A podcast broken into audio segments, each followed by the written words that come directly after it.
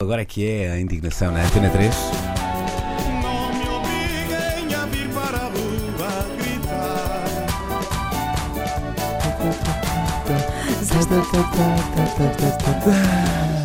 Eu adoro grupos de vizinhos de bairros. As pessoas são muito apaixonadas, por vezes demasiado apaixonadas. É como uma reunião de condóminos, mas aplicada a toda uma freguesia.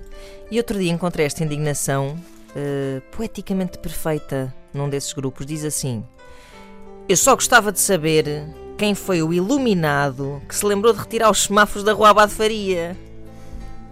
Não.